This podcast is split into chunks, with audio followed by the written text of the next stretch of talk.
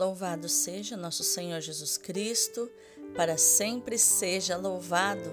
Hoje é terça-feira, oitava da Páscoa, ou seja, o oitavo dia, o dia que não termina, o dia que não tem ocaso, que não tem pôr do sol, o prenúncio do dia da volta de Jesus. Jesus ressuscitou, aleluia! Ele está vivo, aleluia! E a oitava da Páscoa, para nos dar essa sensação desse dia que não termina, ela vai até o próximo domingo, que é o domingo da misericórdia. E hoje é dia de Santo Estanislau. Santo Estanislau, rogai por nós. E este é o ano da multiplicação, e por isso eu quero orar com você. Deus de Abraão, Deus de Isaac, Deus de Jacó, Deus que desde o princípio ordenaste, frutificai e multiplicai-vos. Firmado na tua palavra e na tua promessa, consagro esse ano de 2023 como o ano da multiplicação. Multiplica, Senhor, a tua unção e o teu poder sobre nós Multiplica, Senhor, a santidade e a paz em nossas famílias. Multiplica a saúde e a prosperidade em nossas vidas. Multiplica as vocações, especialmente missionárias, na tua igreja. Eu profetizo, em nome de Jesus, tudo que eu semear frutificará, tudo que eu compartilhar, Deus multiplicará. Amém. Dai-nos, Senhor, um amor apaixonado pela vossa palavra. Faz-nos compreender a vossa palavra, anunciar a vossa palavra e viver a vossa palavra. Amém. A primeira leitura de hoje é Atos 2, do 36 ao 41. No dia de Pentecostes, Pedro disse aos judeus: Que todo o povo de Israel reconheça com plena certeza Deus constituiu Senhor e Cristo a este Jesus que vós crucificastes. Quando ouviram isso, eles ficaram com o coração aflito e perguntaram a Pedro e aos outros apóstolos: Irmãos, que devemos fazer? Pedro respondeu: Convertei-vos e cada um de vós seja batizado em nome de Jesus Cristo para o perdão dos vossos pecados e vós recebereis o dom do Espírito Santo, pois a promessa é para vós e vossos filhos, e para todos aqueles que estão longe, todos aqueles que o Senhor nosso Deus chamar para si. Com muitas outras palavras, Pedro lhes dava testemunho e os exortava, dizendo: Salvai-vos dessa gente corrompida. Os que aceitaram as palavras de Pedro receberam o batismo. Naquele dia, mais ou menos três mil pessoas se uniram a eles. Palavra do Senhor, graças a Deus. O responsório de hoje é o Salmo 32 ou 33, versículos do 4 ao 5, do 18 ao 22. Transborda em toda a terra a bondade do Senhor. Reta é a palavra do Senhor, e tudo o que ele faz merece fé. Deus ama o direito e a justiça, transborda em toda a terra a sua graça. Mas o Senhor pousa o olhar sobre os que o temem e que confiam esperando em seu amor, para da morte libertar as suas vidas e alimentá-los quando é tempo de penúria. No Senhor nós esperamos confiantes, porque Ele é nosso auxílio e proteção Sobre nós venha, Senhor, a vossa graça, da mesma forma que em vós nós esperamos. Transborda em toda a terra a bondade do Senhor. Aleluia, aleluia, aleluia. Este é o dia que o Senhor fez para nós.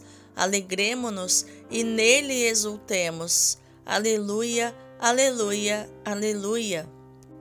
Estas são palavras do Salmo 117, 118, versículo 24.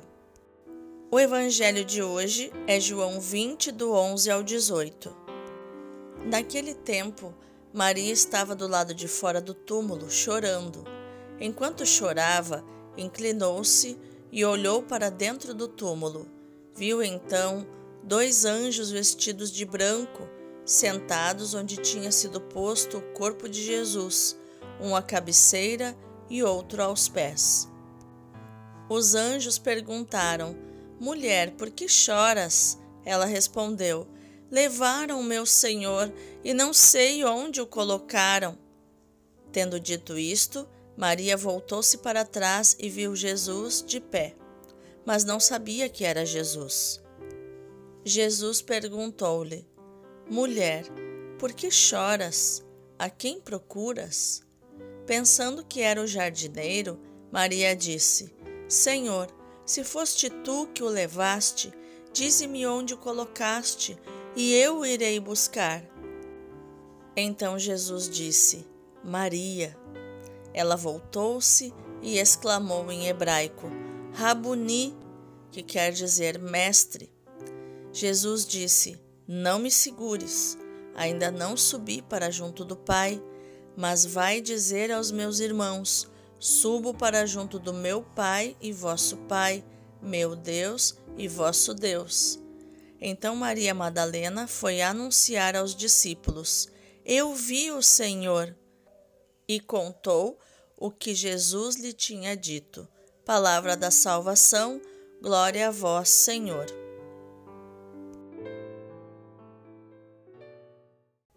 Vamos entender o contexto das leituras de hoje. O discurso de Pedro culmina com a confissão essencial da fé cristã.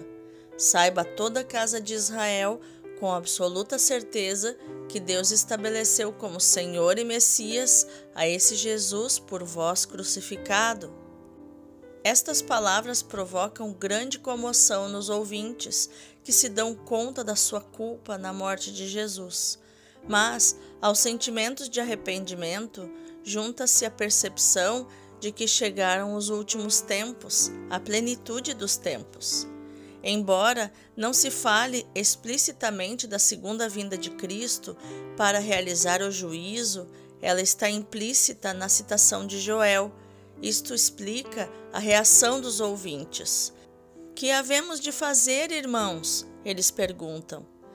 É a pergunta que hão de fazer todos aqueles que escutam o Evangelho. Pedro responde a todos: Convertei-vos e peça a cada um o batismo em nome de Jesus Cristo. Recebereis então o dom do Espírito Santo. É preciso, pois, mudar de mentalidade e de comportamento, que chamamos em grego de metanoia receber o batismo em nome de Jesus Cristo, o enviado, o Messias, o Salvador. Receber o batismo é sinal de abertura à vida nova, obra do Espírito que liberta da morte e oferece plenitude de vida.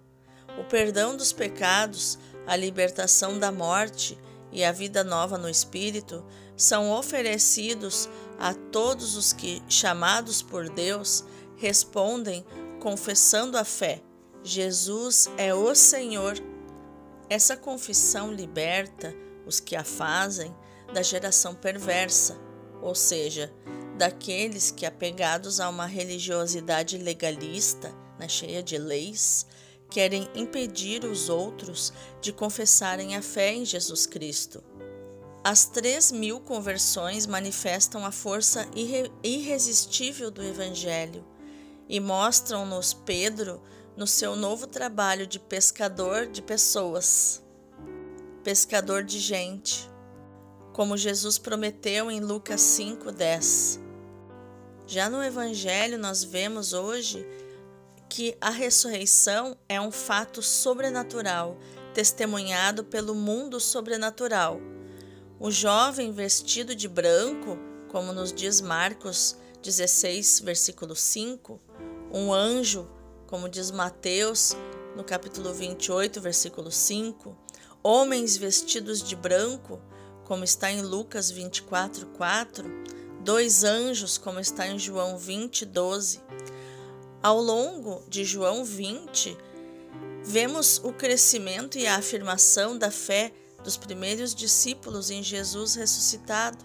O nosso texto se compõe de duas partes: a aparição dos anjos a Maria, que vai dos versículos 11 ao 13, e a aparição de Jesus à mulher, como está do versículo 14 ao 18.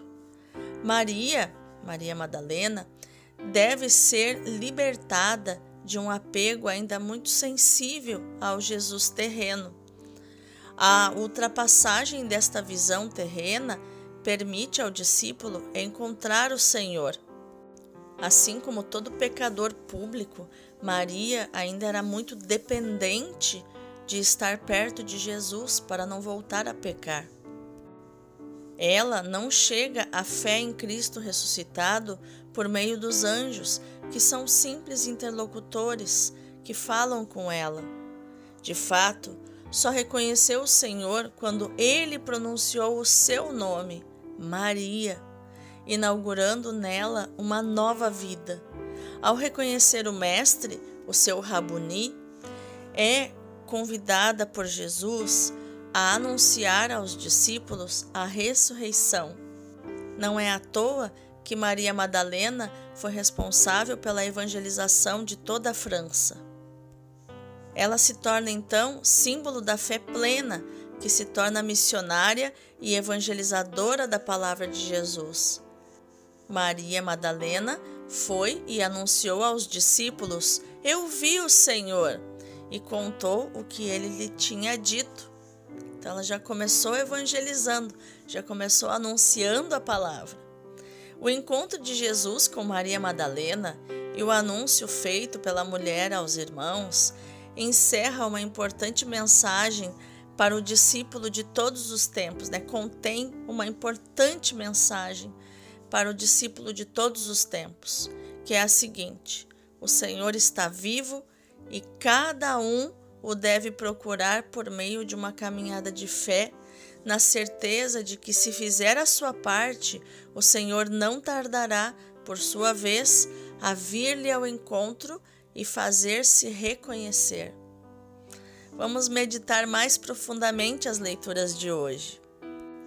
Animados pelo Espírito Santo, os apóstolos pregaram Jesus Cristo morto e ressuscitado. A boa notícia foi acolhida com entusiasmo e juntaram-se a eles cerca de 3 mil pessoas. Como explicar tantas conversões?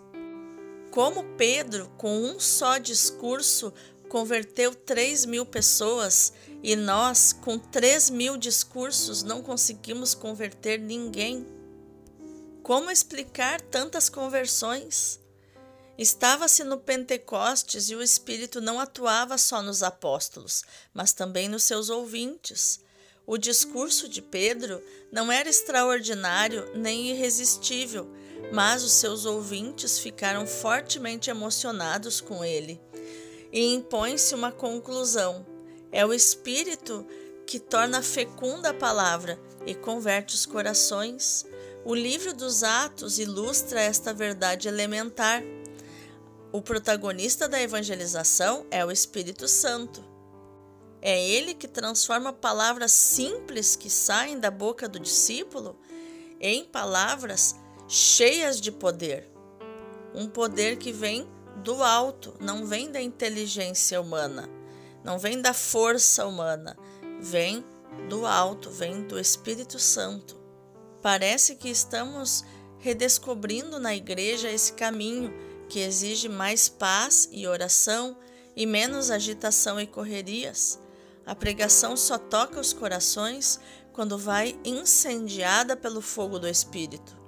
O Evangelho comove e espanta pela sua simplicidade.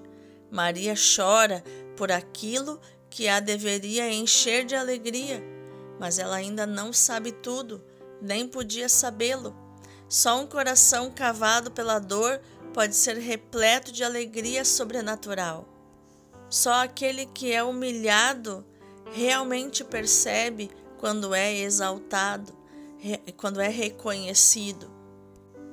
Quantas vezes nos deixamos afundar na tristeza em vez de exultarmos pela alegria que os sofrimentos nos preparam?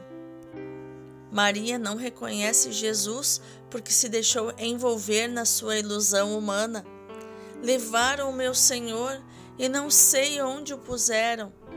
As suas palavras não estão totalmente erradas, porque expressam um profundo afeto pelo Senhor.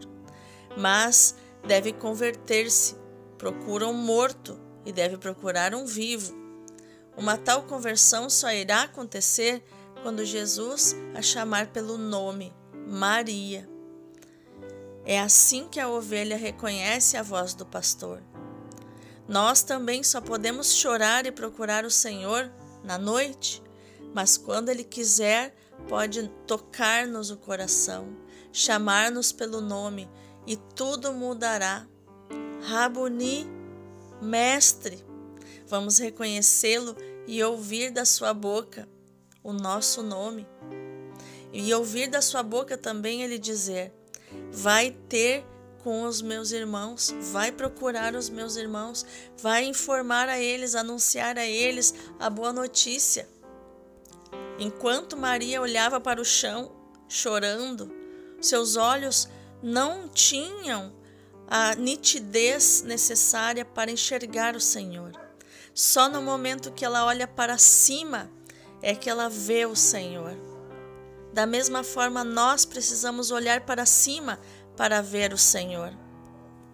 Antes da paixão, Jesus nunca tinha chamado seus discípulos de irmãos e chama-os agora. A cruz aproximou de nós de um modo absolutamente único. Tendo entrado na glória, parece mais longe de nós, mas está mais próximo. É um irmão que nos leva ao seu e nosso Pai.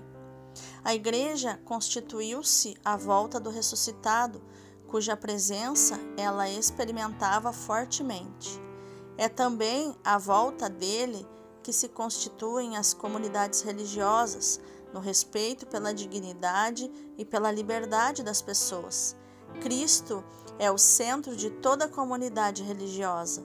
Por isso, mais do que fruto da habilidade dos seres humanos, a comunidade é fruto da graça. Mais do que por meio de recursos humanos, a comunidade há de ser construída à volta do altar, na celebração e na adoração eucarísticas. A comunidade esforça-se por dar testemunho de Cristo no nome do qual está reunida. Procuramos a inspiração e o modelo desta vida comunitária na comunidade dos discípulos reunidos em redor do Senhor e nas primitivas comunidades cristãs. Vamos orar?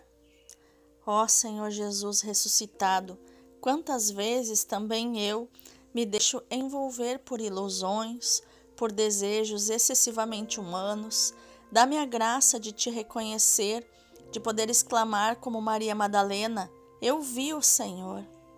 Então a minha alegria será plena e ninguém mais poderá tirar. Então saberei construir igreja, construir comunidade. Então serei missionário da Boa Nova, porque sem ti sem o teu espírito, as minhas palavras são vazias, o meu trabalho estéril, os meus esforços vãos.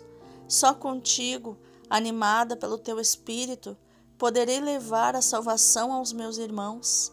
Faz-me compreender cada vez mais a absoluta necessidade que eu tenho de ti, para ser testemunha, para evangelizar. Amém. Agora, meu irmão, minha irmã, eu quero convidar você a contemplarmos juntos as leituras de hoje, a palavra de hoje, pelos olhos e pelo coração do Padre Leão Deon, do Sagrado Coração de Jesus. Ele diz assim: Nosso Senhor quis passar por um momento pelos temores e pelas perturbações da agonia, para sofrer tudo o que sofremos e para nos ensinar a resignação e o abandono de que a vida está toda semeada.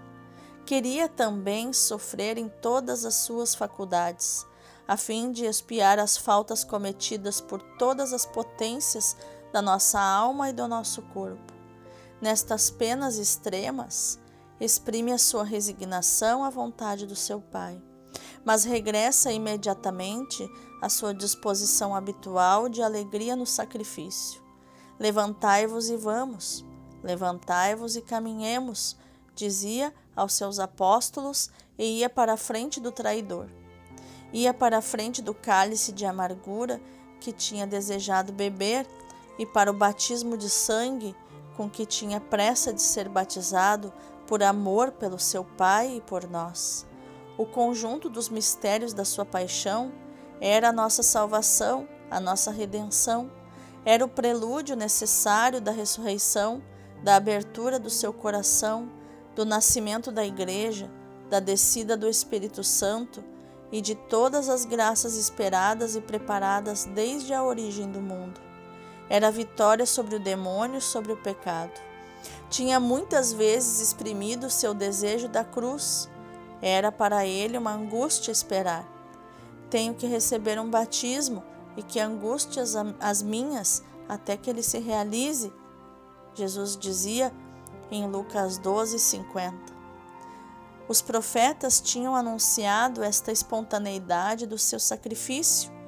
Ofereceu-se porque quis diz em Isaías 53. Assim, quando Pedro e os outros quiserem prender o traidor e os seus cúmplices, nosso Senhor reprimirá o seu ardor demasiado natural. Não hei de beber o cálice que meu Pai me deu? Isso está em João 18, versículo 11. Padre Leão Deon. Que lindo ver, né?